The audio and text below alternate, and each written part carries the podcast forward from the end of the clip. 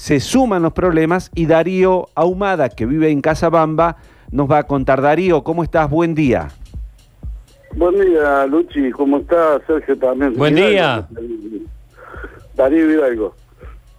Darío, bueno, contanos, Darío Hidalgo, eh, contanos cuál, cómo se ha intensificado el problema para ustedes. ¿No pueden salir ni entrar? ¿No pueden ir a un hospital? No, mira, Luchi, el, conflicto se agudizó, llevamos 14 meses presos en el pueblo, eso es literal. En ese momento, eh, la semana anterior, este, tuvieron que sacar a un vecino eh, con, con síntomas de corona, se descartó ya, en realidad tuvo una, una neumonía atípica muy fuerte, estuvo tres días en la casa hasta que vino bomberos, los rescataron, eh, lo, tuvieron que este, inventar una pasarela sobre el río Suquía porque está el río crecido, nosotros estamos del lado de la villa, al norte del río Suquía, pero a, escasos metros, las casitas del, del río. Enfrente está el camino ancestral, que es el que tenemos el conflicto con el señor este Roberto Camaraza, Esteban Camaraza, Pablo Gili, y ellos son los que deciden quién entra y quién sale. Contame cómo fue esa salida de ese paciente, cómo hicieron el puente ese, cómo improvisaron. Bueno, tuvieron que poner rieles sobre el río, poner Escucha. algunas chapas, algunas tarimas para que bomberos pudiera sacarlo con una camilla rígida al vecino este hasta la ambulancia. Este, ese, ese fue un caso. La sumatoria de todo esto es que el, el- el vecino este estuvo tres días en su casa este, con una enfermedad terrible. En ese momento de pandemia que está viviendo el planeta, eh, lo llevaron al hospital, esto fue el día lunes, lo llevaron al hospital y está internado con carpa de oxígeno en el, Humberto Villa de la calera. El día siguiente, esta gente, esta empresa, eh, violando un decreto de presidencial de, de necesidad de urgencia, abrió la cantera con empleados, estuvo trabajando, lo cual algunos vecinos filmaron los videos, sacaron fotos y se, hizo una denuncia. En la vendetta, por así decirlo de esto, porque así se maneja acá la situación, es que a una vecina la dejaron salir, pero más no la dejaron ingresar. Eso fue el día martes, no la dejaron ingresar, tuvo que venir el, el intendente de Carrera, concejales de Carrera Medios, estuvo la vecina desde las 6 de la tarde hasta las 12 de la noche y solamente pudo ingresar ella caminando sin su vehículo.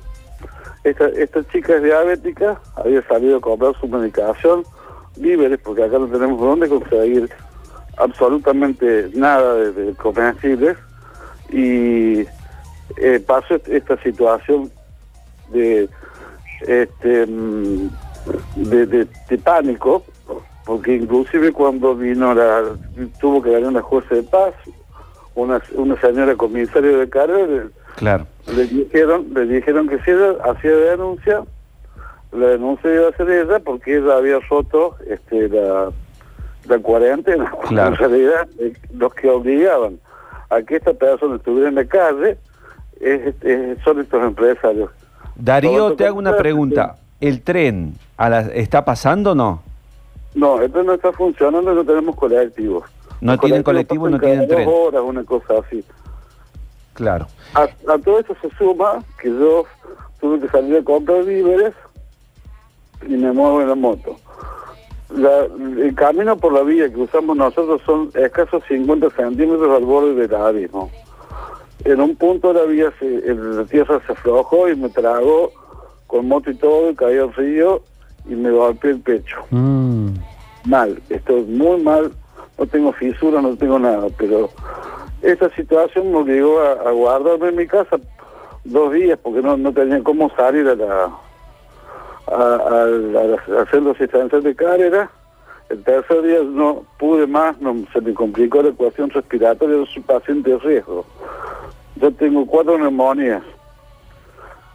Llamamos a los bomberos, llamamos a policía, y acá cuando vos llamas al 100, al 911 o al 101, te da directamente con Carlos Paz. No tenemos acceso Claro. directo a bomberos ni carrera. no, este, estu- estuve como una hora y media tratando de comunicarme con bomberos hasta que gente amiga de Córdoba hizo gestiones y el intendente de Calder mandó a los bomberos y supuestamente venía una ambulancia. Me sacaron los bomberos hasta la ruta, la ambulancia no apareció nunca. Tuvo que venir mi hijo con un tío que vive en Saldán y me llevaron hasta la, hasta la, mm, hasta el hospital de Carga. Ahí me hicieron un estudio y sí, se me complicó con la cuarta neumonía. El golpe, el golpe se agudizó, agudizó la, enfermedad que se venía gestándose aparentemente. Mm. Yo estoy bien, estoy en mi casa, estoy en, en cuarentena, medicado, pero lo, que- lo que queremos denunciar y demandar es que esta gente, Esteban Camaras, a Roberto Camaras, a Pablo Gili, que son los- las caras visibles de esta empresa, no solamente violan derechos, no solamente nos tienen de presos, sino que rompieron la cuarentena, Claro. Oh. este, obligaron a, a gente a, a pasar cuatro horas sin comida, sin agua. Eh, mi vecina estaba descompuesta, tuvo que, que hacer sus necesidades delante de la policía. Eh, Bueno, es una situación que se complica ahora por, por el coronavirus. Este drama ya lo tienen hace algunos años, hace bastante tiempo, Darío. Eh, Bueno, pero te digo también eh, que el gobierno ha permitido trabajar en el ámbito minero. Es otro claro, tema... de- y esto fue antes de la, esto fue antes del, del Claro. de minería. Sí, sí, sí. Bueno, esto fue antes, esto fue, esto fue el lunes y el martes. Eh, El trabajo fue que hicieron en la misma. Bueno, simplemente eh, para que la gente se dé una idea, ustedes están al costado del río metidos y vos, por ejemplo, para salir tenés que venir por la vía con tu moto para Sí, dar una sí, por ejemplo, ahora tengo que salir del médico y no tengo quien, quien me pueda llevar porque no tengo que moverme. bien. Este, Sí, lo está- que nosotros estamos demandando es que esto, que esto se pare ya. Hemos hecho, hemos hecho, este, hemos pedido amparo en el, en, en tribunales, este, en, en el contencioso administrativo. Se, se pidió, se pidió un amparo que cese esta situación. El juez, este, le otorgó, este, el derecho al, al empresario, pasando por la- las vidas humanas, porque el empresario dijo que él dejaba entrar y salía todo el mundo. Yo en ese momento le preguntaría a este señor juez, que no sé el nombre, ¿qué van a hacer ahora que este hombre no deja de entrar ni salir a nadie? Y más con la situación que estamos viviendo en este momento. Claro. Trajeron una pasarela que no la pudieron colocar el día antes de las elecciones. Se está oxidando al lado del río, falta la mitad.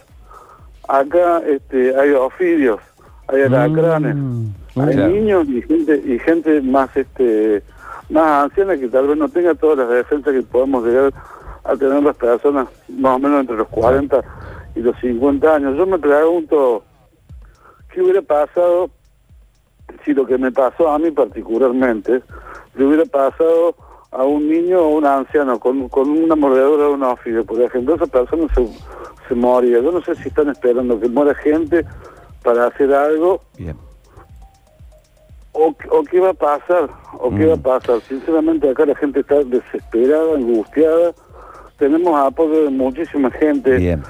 bueno, eh, se, ha, se ha llegado a través de las redes, se, se han hecho campañas pidiendo pidiendo que esto cese. Bueno, Darío, perfecto. Ahí hemos escuchado cuál es la situación de ustedes. Yo le cuento a Sergio, aquí a mis compañeros, Ujú. a Nacho, a Dani, que, por ejemplo, ahí la gente vive vendiendo, cuando viva el tren, la gente vende sus productos. Eh, para llevar los productos, ¿qué hacen? Han construido un tipo zorra con, con rueditas de Ah, rulemán. claro. Entonces pasa el, pasa el tren, ponen la zorra y ahí suben, por ejemplo, los cajones de gaseosa, de harina, todo, y lo llevan hacia hasta Casabamba. Obviamente es un trabajo de riesgo. O, por ejemplo, para cocinar llevan la- las garrafas, cuando baja el río, la pasan por el río flotando. Bueno, esa es un poco la y hoy situación. no hay ni tren. No, no, no Hoy está no esa hay tren. digamos, claro. No, no. No hay nada. Estamos cocinando, estamos cocinando todos los vecinos a leña porque no, nos- no podemos ni, ni proveernos de gas. Claro. Y mire, yo el cambio de temperatura, acá está, este, ya vino un viento muy, muy frío, la- los niños, este, Bien. con toda esta situación los, los niños si se llegan a enfermar o, o pasa cualquier cosa, en, en estos, estos días que nos quedan Es de muy complicado, es muy complicado. Bueno, Muy, extremadamente complicado. Por eso yo les agradezco a ustedes la diferencia bien. De, de la comunicación y que, que esto se sepa, porque alguien tiene que tomar cartas en el asunto. Hace 14 meses que estamos viviendo esta situación. Perfecto, Darío Ahumada, muchísimas gracias. ¿eh? Vamos a, ya está, ya está el reclamo al aire, aquí con todo al aire en el programa de Radio Sucesos. Gracias por, por contarnos tu historia. Muchas gracias. Yo, gracias por su trabajo y un saludo a la audiencia y espero que esto llegue a un, a un oído, a un oído este, solidario. Gracias a ustedes.